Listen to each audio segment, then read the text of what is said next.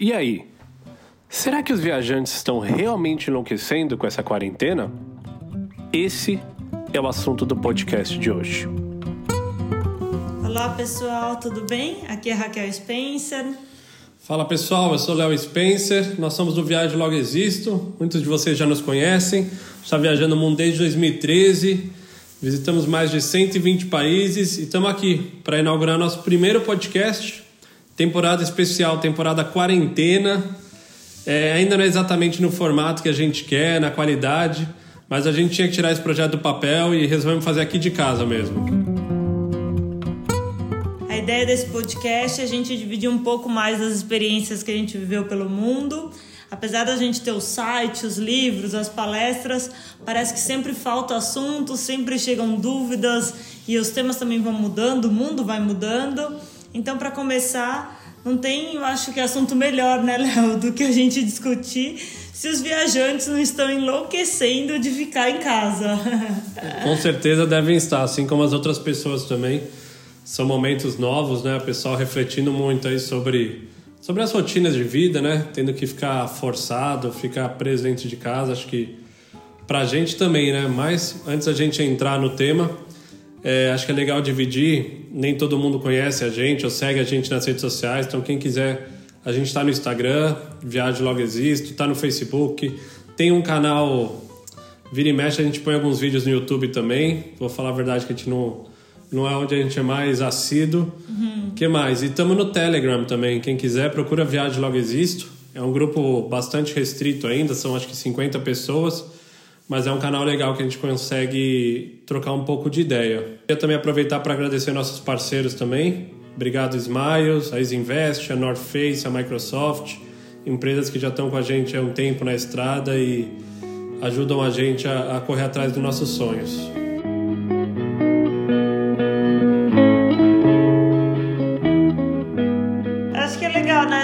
Com a turma, é ficar em casa, né? Muita gente pergunta isso quando a gente ou tá nas palestras ou até pelo, pelas redes sociais, as pessoas sempre perguntam: mas quanto tempo vocês conseguem ficar parados? E acho que agora, não por uma opção nossa, né, uma opção do contexto mundial do que está acontecendo, mas a gente está ficando mais tempo em casa. E tá sendo uma experiência um tanto quanto diferente, eu diria, né, Léo? Acho até porque a gente tá parado em Portugal, né? Também é legal, acho que fazer uma introdução. Eu sou de São Paulo, Raquel Gaúcha, a gente morou em São Paulo há muitos anos.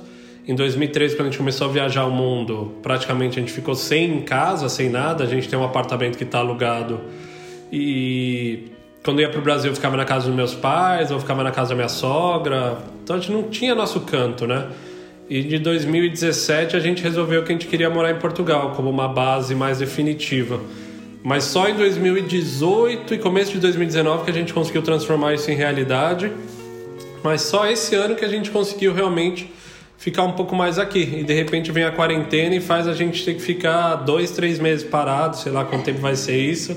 Então tá sendo uma. Tá sendo uma, uma viagem forçada, uma viagem para casa forçada, eu acho assim. É, acho que também tá sendo, como, de novo, pra gente acabou sendo um pouco novidade estar parado, né, Léo? Então acho que a gente está tirando proveito de estar tá aqui, mesmo podcast, que era uma coisa que a gente queria fazer, mas às vezes está sempre viajando, aeroporto, você não consegue às vezes parar e ter um plano de uma, duas, três semanas para gravar. Então, acho que dá sempre, sempre eu acho que dá para tirar das adversidades que acontecem coisas positivas, né? E pra gente, eu acho que conseguir colocar no papel alguns projetos que a gente queria tá sendo uma delas. É, vamos ver se vai dar certo isso aqui, né? Primeira vez, estamos gravando aqui, tem que ver como é que vai ficar a qualidade final, se vai atender o mínimo. Mas as pessoas têm pedido pra gente falar mais de vários temas e, enfim, então acho que o podcast não deixa de ser uma Diferente da live, que fica uma coisa meio caótica, que as pessoas ficam mandando perguntas e você Vários fica ali. Também. Ah, responde isso, responde aquilo. Então tá, valeu, beijo, tchau. Aqui a gente tem mais liberdade, tem mais tempo, dá pra, enfim, se aprofundar em mais assuntos. Então acho que vai ser uma experiência legal. Aí acho que vale também falar para as pessoas quando foi a última vez que a gente ficou parado, assim, tipo, sem, sem viajar, sem fazer nada por um, dois meses? Ah, eu lembro. Quando a gente terminou a volta ao mundo de carro em 18 de dezembro de 2016, não foi isso? Foi. A gente ficou três anos e sete meses viajando todos os dias sem voltar para o Brasil. Então eu lembro que naquela época a gente falou, olha, na boa, vamos, vamos dar um tempo.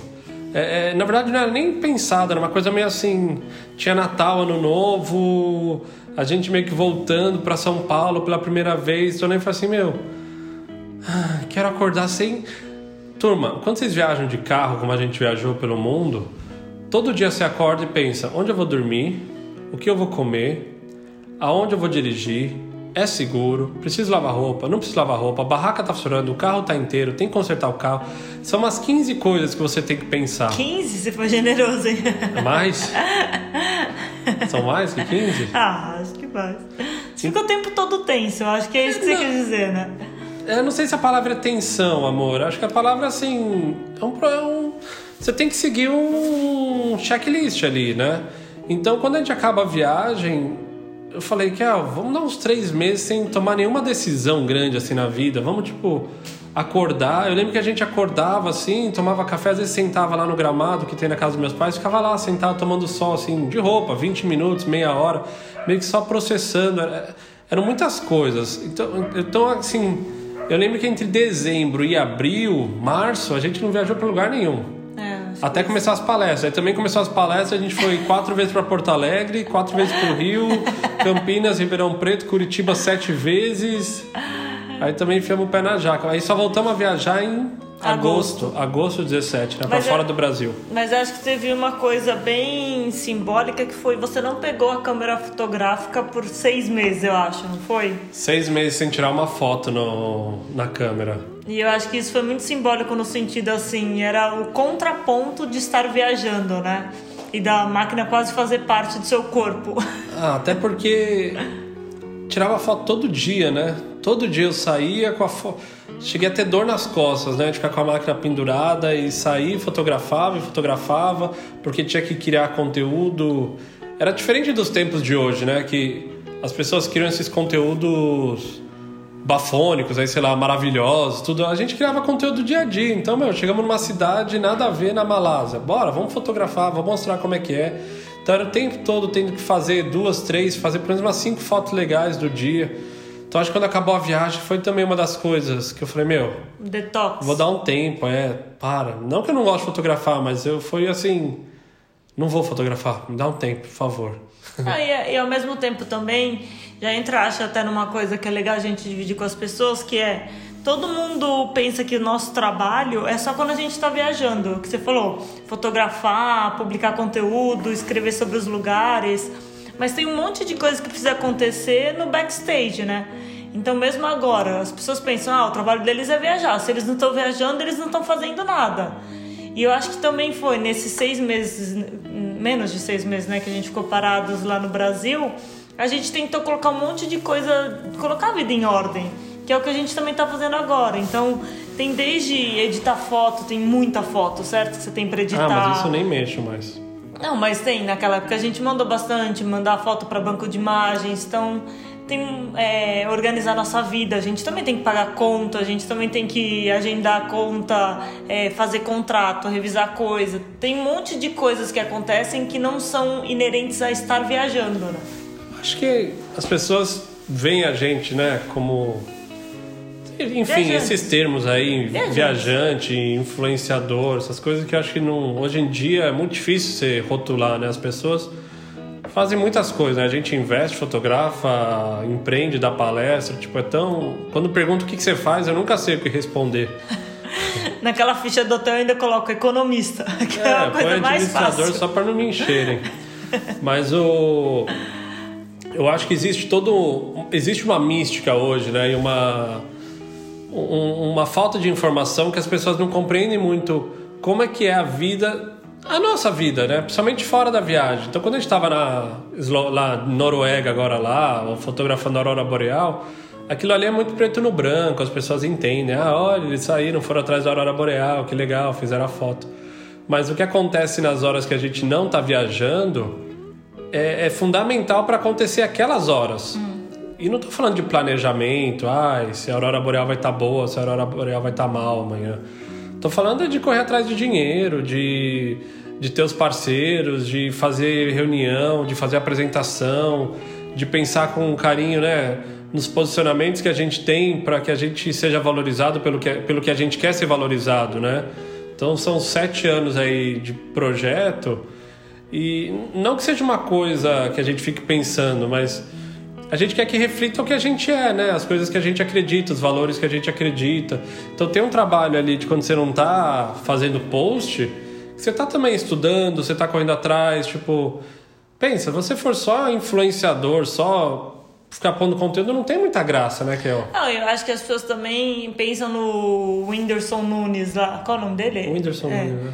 Que tem um avião, que tem produção, que Chato. tem não sei o quê. Não, mas e, não é a realidade. Boa parte das pessoas, tipo, a gente é a gente que põe a mão na massa, mesmo para criar as campanhas, tudo isso tem que ser a gente parar e pensar. Não tem alguém que chega com nada pronto pra gente, né? É muito isso, raro. De, isso demanda tempo, demanda você também estar tá inspirado, também tá vendo o que está sendo feito nesse mundo, é, tá atento. Tem um monte de curso. É, um, esse mundo é um mundo novo. Então nunca para, o, o, dinamismo dele é muito rápido, né? Você tem que estar sempre atento ao que está acontecendo. Ah, e ser criativo também, né? Você tem que pensar em o que levar para as pessoas, para os seus clientes, o que. É... Hoje em dia tem uma competição muito grande, né? Todo mundo fica criando. É o cara da banheira de Nutella, o outro que. Todo mundo quer ser extraordinário. Todo mundo quer ser extraordinário. E não dá para ser extraordinário, turma. Um ou outro vão, vai ser. A maioria vai ser normal e a verdade mesmo é que a grande maioria vai ser medíocre. Mas o nosso desafio é tentar sair disso, é uma luta constante. Então acho que assim, como um todo, a gente está sempre tentando ser melhor. Acho que isso é o mais importante. Vocês entenderem que quando a gente está parado em casa. Eu, tanto é, outro dia falaram, você fica no Instagram? Eu falei, cara, eu nem olho o Instagram de ninguém, eu não tenho. Eu, eu tô lendo, eu tô vendo documentário, eu tô estudando coisa do mercado financeiro, eu tô mandando contrato, eu tô respondendo tentando falar com amigos, acho que isso é uma coisa que a gente faz muito também. Acho tentar... que é falar disso também, fora essa parte, como a gente está sempre longe, como a gente faz para não para se fazer presente na vida das pessoas, né? Que é outro desafio para quem mora ou em outro país ou está sempre viajando, né? Com certeza. Acho que isso é a parte que a gente tenta se conectar, né, com as pessoas e com as pessoas que a gente gosta Hoje, felizmente, a tecnologia está aí, né? De qualquer lugar, a gente já teve lá no meio da aurora boreal, consegue ligar para nossa mãe, ou a gente está no meio de um lago de icebergs na Finlândia, na Islândia, e a gente consegue chamar um amigo para mostrar para ele uma live de como é aquele lugar, né? Acho que esse é a, o barato, né, de hoje em dia. Mas ao mesmo tempo tem um esforço, né? Tipo, eu mesmo agora nessa última semana falei, meu, vou zerar meus WhatsApps. Tinha muita mensagem pendente de gente que não é a pessoa que você fala todo dia, mas que mandou uma mensagem, você não respondeu, ou dividiu uma coisa legal com você e você acabou passando batido. Então tem um esforço também, né? De às vezes parar e falar, meu, vou falar com essas pessoas, vou fazer uma ligação, é. vou ficar uma hora no FaceTime com esse amigo meu, porque faz tempo que eu não falo. Eu, não sei se eu vejo como esforço, não. Não, esforço eu tô falando você tem que parar e dedicar tempo para isso, entendeu? Porque senão passa batido na correria, tá todo mundo no caos, correndo, correndo, correndo. Quando você vê, fala dois meses que eu não falo com uma pessoa que é meu melhor amigo. Eu acho que ainda mais agora na quarentena, é muito ruim, né? Para quem é acelerado que nem a gente, é, a gente fica sempre, não, pô, vamos lá, temos que produzir, temos que criar. Eu falo, mas ninguém tá trabalhando, ninguém tá fazendo nada, tá tudo. Calma também. Tipo, saiba surfar a onda. Se a onda tá rápida, você vai rápido. Se a onda tá devagar, vai devagar. Você tem que estar tá sincronizado, né? Então, assim, se você tá em casa há um mês e não teve tempo de ligar para uma pessoa que você gosta, pô, alguma coisa tá errada, entendeu? Então, acho que tem que aproveitar agora, mais do que nunca, esse momento para reconectar com as pessoas, mandar mensagem, perguntar se precisa de alguma coisa. Porque a gente está tudo bem, mas às vezes o nosso vizinho está passando por uma. está sem grana, porque está sem trabalho, na quarentena, ou de repente está doente. Então acho que a gente tem que se aproximar dessas pessoas para tentar fazer o mundo melhor, né? Acho que esse é um. E aí? Com certeza isso é importante. Mas acho que também o, a quarentena, acho que to, para todo mundo, né, que é microempreendedor ou tem uma pequena empresa, é, que é o nosso caso, que é autônomo, diríamos, né? Que depende de estar tá correndo atrás de trabalho, acho que foi afetado agora nessa quarentena, né? Isso é uma coisa que a gente viu que pegou todo mundo de surpresa é... e a gente é impactado diretamente por não poder viajar, que é parte do nosso trabalho, né? A gente tem esse compromisso tanto a gente quer descobrir lugares novos, mas como os nossos parceiros, a gente tem que estar tá viajando, produzindo conteúdo e agora, por enquanto, tudo cancelado. Né? Eu vou até aproveitar esse gancho e vou colocar umas colaborações que a gente recebeu de alguns amigos aí. Vamos ouvir como é que a quarentena está afetando a vida deles também. Léo e Kel, tudo bem? Luciano Pires, falando aqui de São Paulo, o bairro é Indianópolis, Moema, trancado já aqui há mais de 20 dias nessa, nessa loucura dessa pandemia. Eu tenho a sorte de ter o meu escritório aqui a 60 metros da minha casa, então eu estou conseguindo manter uma certa rotina, quer dizer, não, trabalhando sem ninguém por perto, né, sozinho, mas eu escolhi aproveitar esses dias aqui de quarentena forçada para mergulhar de cabeça no, no trabalho. Primeiro, como uma forma de me vacinar contra a mídia, né? contra a imprensa, porque está impossível, cara. O, o, crime que esses caras estão fazendo de o dia inteiro botar aquele mortômetro na cara da gente aí, ampliando o pânico, a politização, que tá, tá, tá, tá ridículo, tá horrível isso, e eu resolvi que eu, que eu ia mergulhar de cabeça no trabalho, então eu tenho trabalhado muito. Eu aproveitei esses dias aqui para terminar um livro, estou lançando agora meu nono livro, uh, trabalhando nos podcasts, lancei uma série de lives que eu tenho feito com, com alguns amigos aí sobre esse momento que nós estamos passando. E estou lançando um curso, cara. Fiz um curso, montei um curso sobre produtividade, vou lançar meu primeiro curso online. Então está sendo assim um momento extremamente produtivo, um momento de profundo foco, né? Porque eu mergulho dentro do trabalho e não saio para nada. À noite dou uma olhadinha na televisão e nós estamos tocando aqui. Mudou muito a rotina de todo mundo, né? Então, a, a, a forma como a gente está é, se encontrando virtualmente com os amigos, é, retomando contato com muita gente que, que, que quem não falava há muito tempo, né?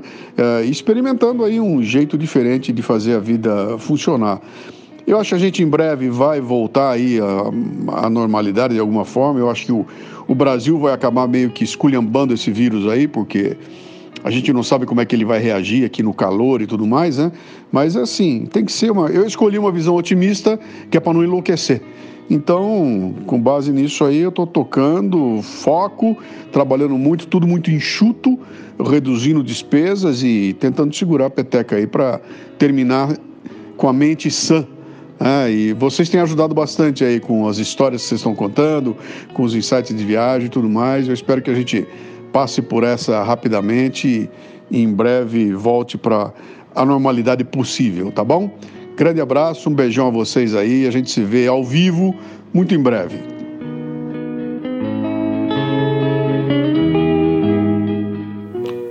Olá, aqui Filipe do Alma de Viajante, direto de Matosinhos, em Portugal. Eu devia estar a falar-vos da Capadócia, na Turquia, mas como muitos de vocês, estou em casa.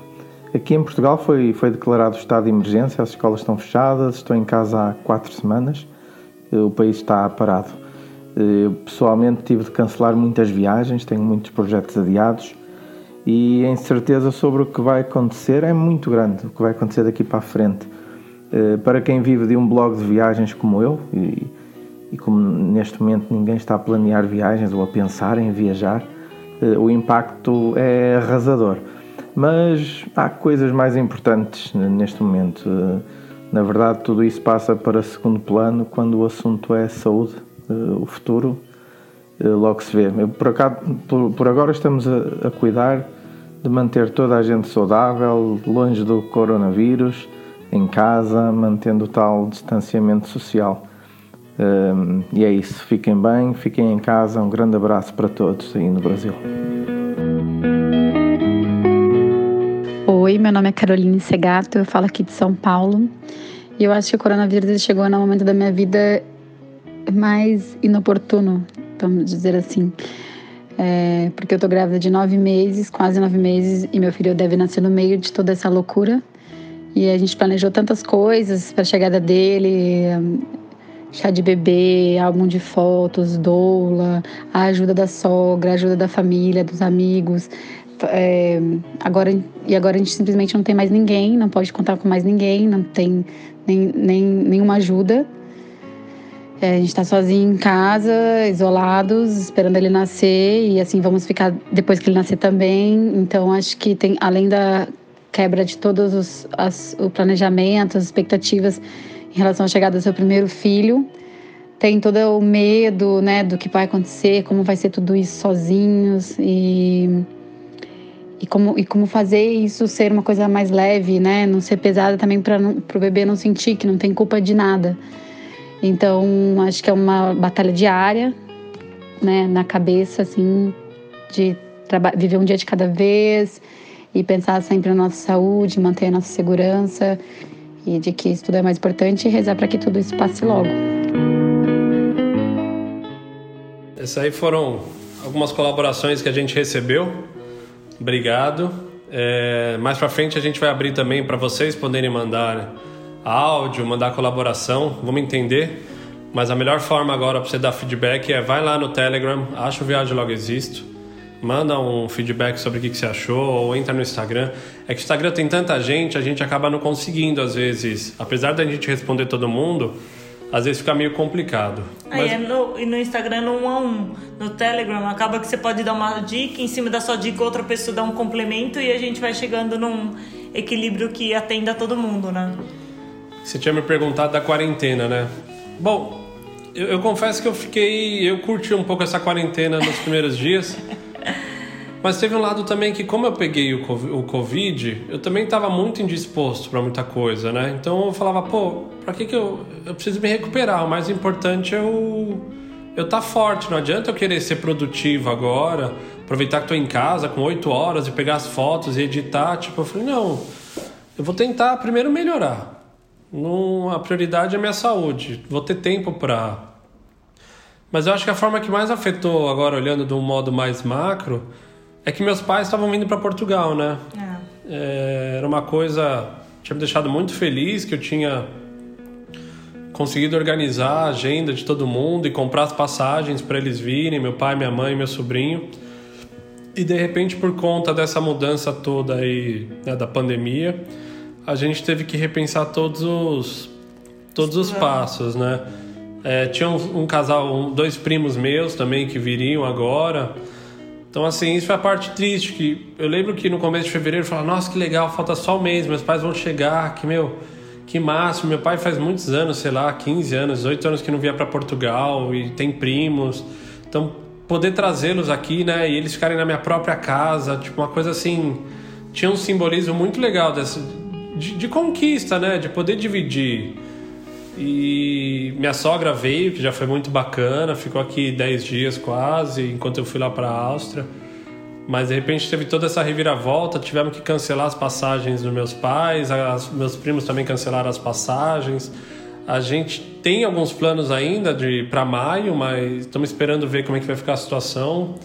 Ou se a gente vai ter que cancelar também algumas viagens. Então assim, é, acho que maio vai ser bem pouco provável, né, que aconteça alguma coisa ainda do ponto de vista da, da viagem macro, esses são os impactos. No micro, a gente passou a ter tempo, né? Então a Kel tá cozinhando bastante. É, parece um Masterchef aqui em casa. Ela foi no mercado e falou, Raquel, pra que você vai comprar isso aqui? Não, isso aqui é bom para fazer creme brulee. Tipo, até maçarico apareceu aqui em casa. Então é... Mas, mas de novo, tentar tirar o melhor das adversidades. Eu sempre adorei cozinhar.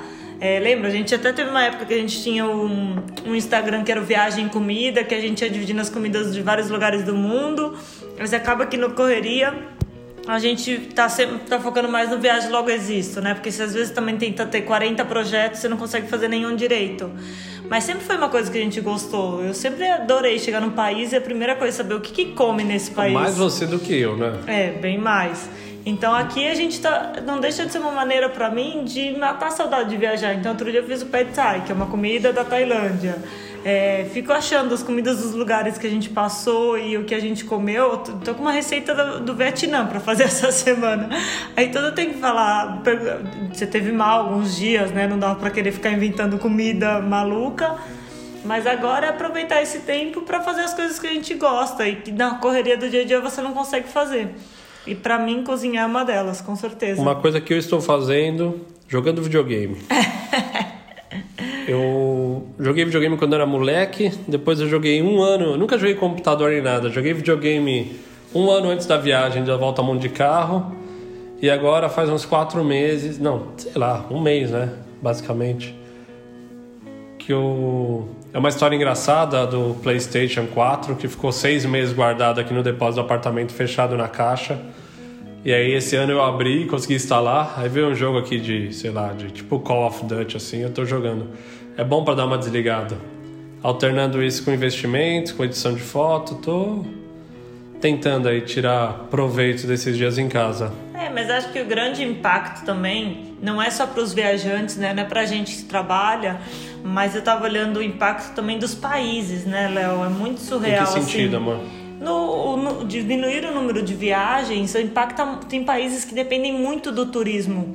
Então tem até achei uns rankings muito legais. Então por exemplo se você olhar os cinco países que mais dependem do turismo no sua no seu PIB é Malta 15% do PIB, do PIB vem do turismo. Croácia 15% também. Tailândia com 9,3 Jamaica em quarto lugar com 8,9 e Islândia com 8,2 do PIB do país. E aí também tem as maiores indústrias de turismo, né? Mas eu tava vendo que o Brasil é o décimo, né? Nessa. Não, em, é na. No, no, no, tamanho da indústria do turismo, com é. 56 bilhões de dólares. Pensa, a gente pensa que é pouca gente que vai para o Brasil, mas o turismo interno brasileiro é muito relevante, né? É, e nos Estados Unidos, 500 bilhões de é dólares. É 10 vezes o tamanho da indústria do Brasil, né? Então, tudo isso tem um impacto muito grande nos países, né? E, e, e vai ser, assim, para muita gente é o trabalho da pessoa diretamente ligado a isso e vai ser impactado diretamente, né? Vai que ser... está falando mais especificamente? Ah, pensa a tiazinha na Tailândia que vem de passeio de barco na praia, entendeu? Essa pessoa está sem trabalho agora nos próximos dois, três meses. Então, até me preocupa mais ainda esses micro negócios ligados ao turismo e tem muita gente fazendo campanha, né, sobre como a gente não cancelar as viagens, mas postergá-las, né? Remarcá-las, né? É, fala da matéria que você viu. Eu vi a matéria do um cara que tinha um barco na Tailândia, que ele falou, meu, eu tô levando 10% só. Eu levava mil pessoas por dia um ano, um ano atrás, eu tô levando só 100 pessoas por dia agora. Já tive que parar um monte de barco. Então, sem dúvida, esses caras que têm negócios pequenos, né, que são na, os negócios da ponta, né? Não é? A aviação também está sofrendo você viu as indústrias de cruzeiro uhum. também estão afundando. É, mas o cara que está na ponta o cara que fica na beira do aeroporto ali vendendo uma cocada sei lá. Uhum. tipo esses aí acabou né? Não tem negócio mais para eles. Ah, e, e, por mais que seja eu acho que agora a prioridade é o bem-estar das pessoas é proteger a saúde né como um todo os países vão ter que pensar em planos para socorrer essas pessoas, né? Pelo menos por um tempo, que seja um período, que seja um, dois, três meses, para que a gente não tenha que ficar indo e vindo nessas quarentenas também, né? Que é o grande desafio das próximas semanas e meses, eu acho. Vai, isso vai ser interessante. É complicado falar. Cada país tem uma dinâmica e cada um vive um, cada país vive um momento, né? De capacidade de dinheiro para ajudar. Então, que a gente tem que que ser é proativo nas soluções e correr atrás para que para que a gente ache soluções que seja bom para muitas pessoas, né, para todo mundo e tente, né, poupar o máximo de vida das pessoas, porque acho que esse é o, o ativo mais valioso e saber que assim é ruim, mas vai passar e a gente vai achar caminhos para para dar a volta por cima nisso, né? É, e mais do que nunca é o momento da gente também pensar no próximo, eu acho, né? A gente está vendo não só como o mundo é conectado, eu acho que como a, a, o Covid se espalhou, mas também como a gente pode contribuir um com o outro, né? No sentido das pessoas indo ajudar as pessoas do próprio prédio, o vizinho que a pessoa nem conhecia, agora você se dispondo, né? Ir lá, levar, fazer uma compra de mercado, levar uma comida pronta. É, principalmente aqui em Portugal, né, que muita gente é de idade, a gente vê as senhorinhas ali do primeiro andar, a gente passa todo dia, pergunta, você precisa de alguma coisa? Mas que tem uma ordem muito clara, assim, dos filhos falarem, meu, você não vai nem no mercado.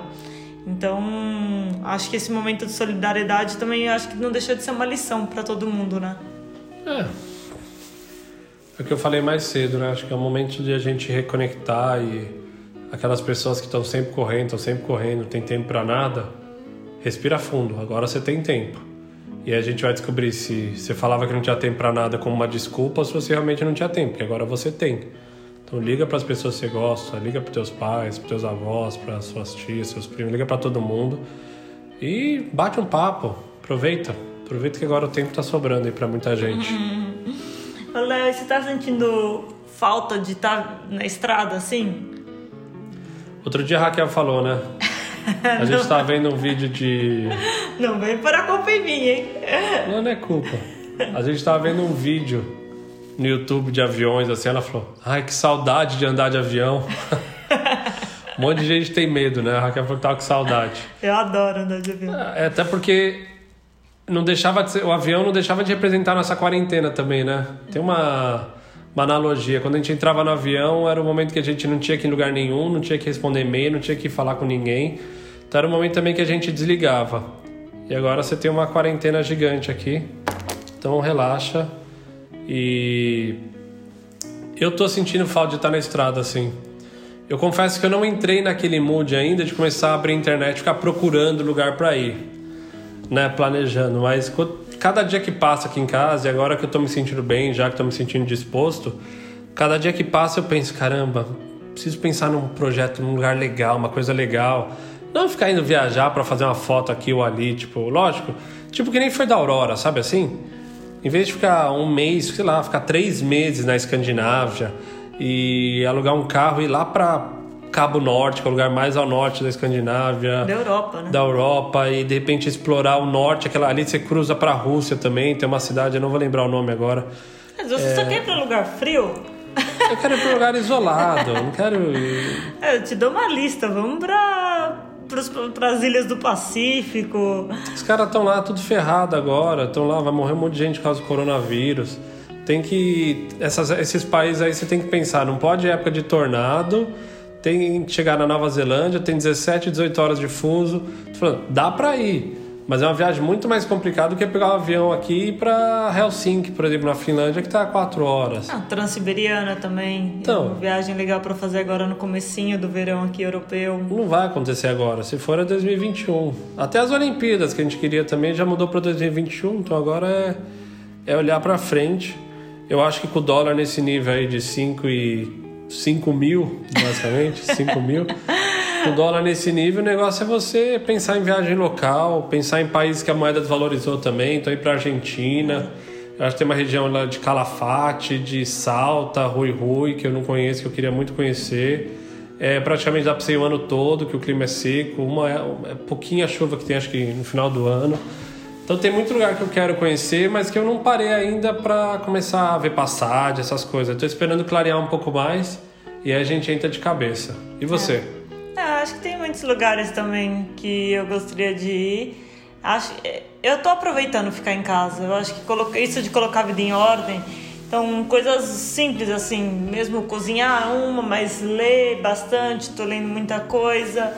É, zerar os e-mails pendentes do ano, zerei todos os meus e-mails do Gmail, as mensagens, tentando deixar a vida organizada para quando falarem, ó, pode voltar à vida normal, a gente tá pronto com a vida em dia. E fazendo exercício também, né? Tive, eu também fiquei meio ruim essas semanas, mas agora dá para voltar a fazer meu yoga e com certeza a gente se fortalecer, eu acho, não só fisicamente, mas mentalmente, né, Léo, para o que está por vir. Aqui em Portugal, acho que é até legal a gente comentar isso.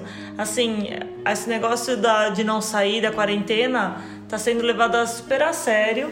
A gente teve um dia que a gente saiu de carro e aí na praia, apesar deles terem fechado a praia, tem um calçadão. E se você estiver fazendo exercício, você pode estar nesse calçadão. E e a gente viu o pessoal, algumas pessoas que acabaram passando a faixa que estava fechada a praia, lá na praia, a gente viu as pessoas correndo quando a gente viu a polícia chegando.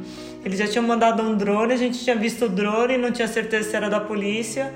Então, assim, a ideia de você ficar confinado, né, não poder nem ir até a praia, é realmente bem maluca, né, Eu acho que a gente nunca viu isso, né, na nossa vida, nos nossos 35 anos a gente nunca viu nada parecido. Acho que a maioria então... das pessoas nunca viram, né? Nada ah. parecido de ficar em casa e não poder sair, ter essa limitação de, de movimentação.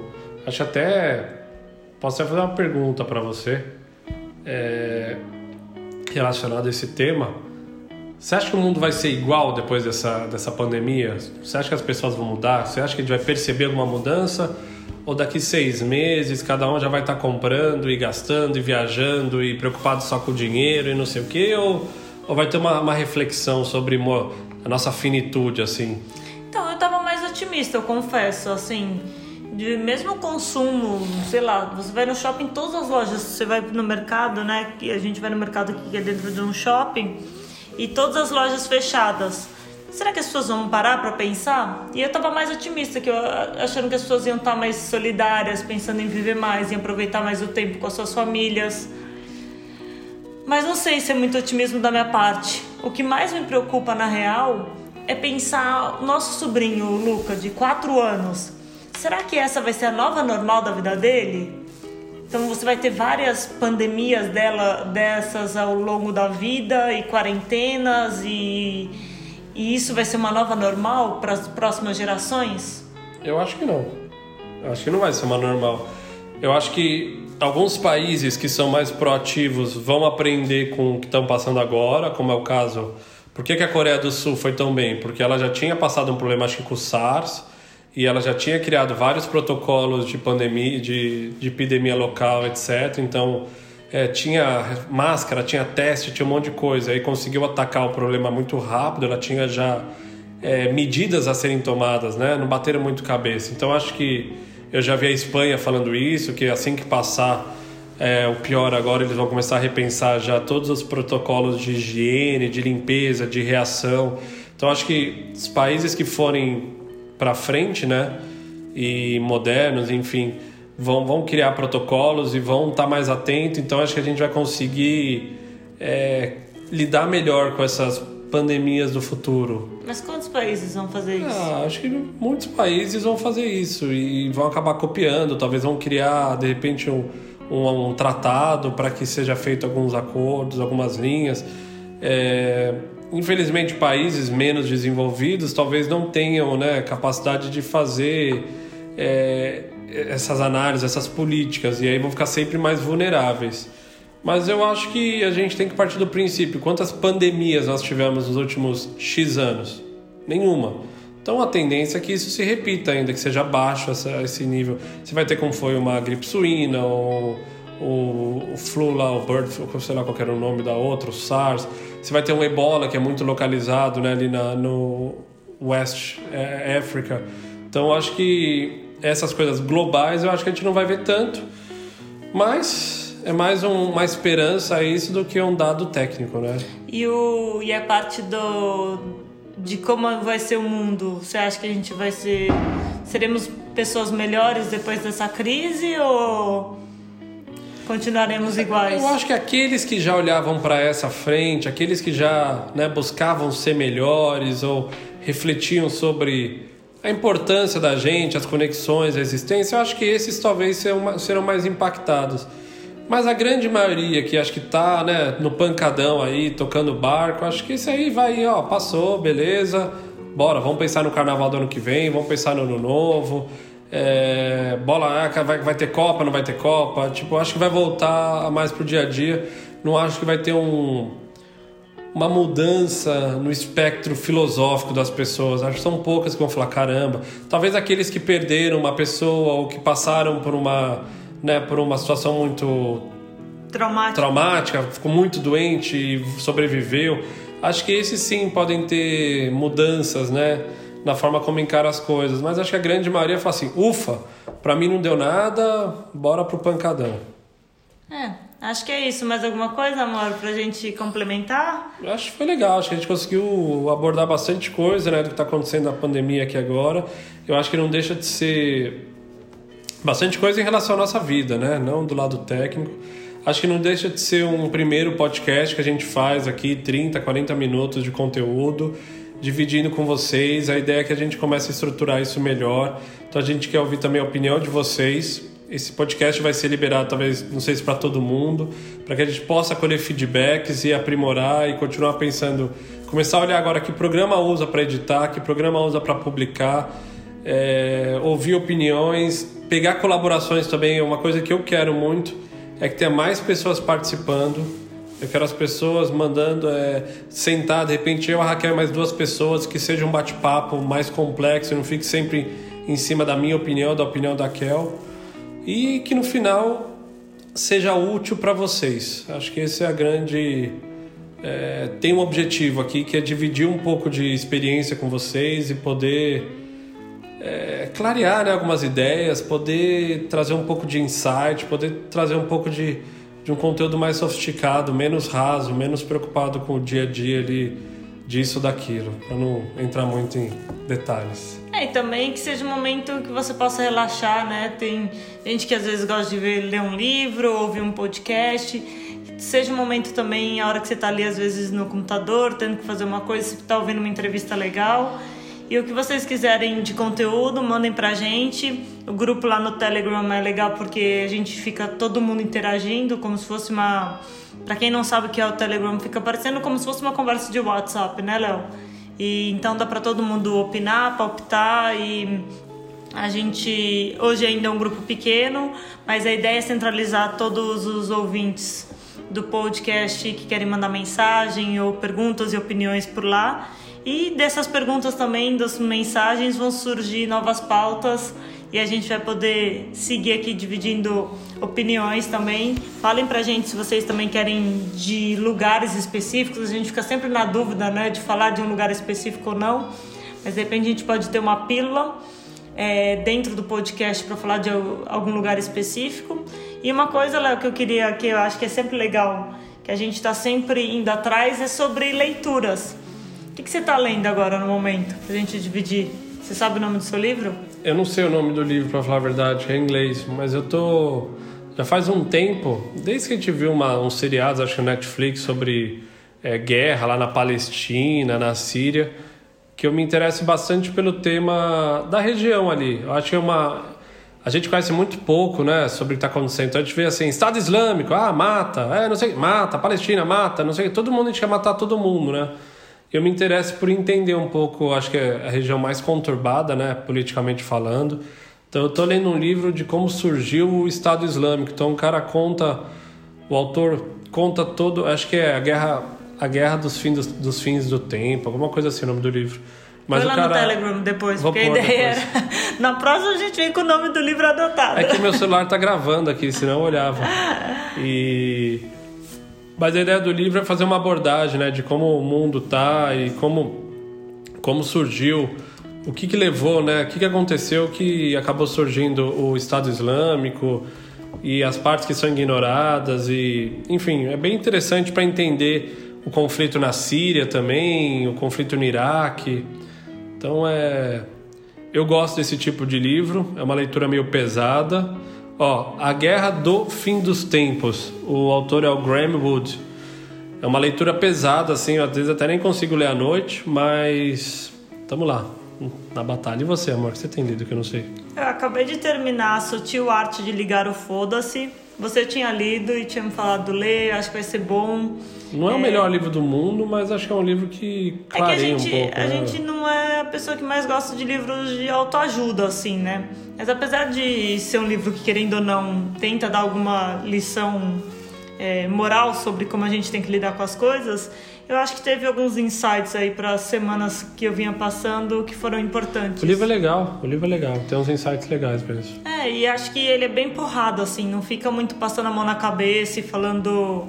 É que você é especial, né? Pelo contrário, ele vem falar assim: não, a gente não é nada especial, todo mundo vai morrer. Então, assim, começa a fazer as coisas que realmente são importantes, porque ninguém está preocupado com o que você acha ou não acha, né? E é quando a gente consegue levar isso, é, colocar isso em prática nas nossas vidas, a vida fica muito mais leve. E acabei ele, tô começando um novo, conto na próxima. No próximo podcast eu conto. então é isso, pessoal. Espero que vocês tenham gostado do nosso primeiro podcast aqui da temporada quarentena. Se os feedbacks foram legais, as ideias foram legais, a gente grava outro depois de amanhã. Enfim, já vai começando a, a criar um pouco mais. E vamos embora. Juntos a gente vai mais longe. Somente nesse momento agora que a gente está passando. Tá bom? É isso aí, turma. Muito obrigada mais uma vez. E a gente se vê aí no próximo podcast. E mandem mensagem lá no Telegram, a gente está aqui à disposição sempre. Valeu, pessoal. Um abraço.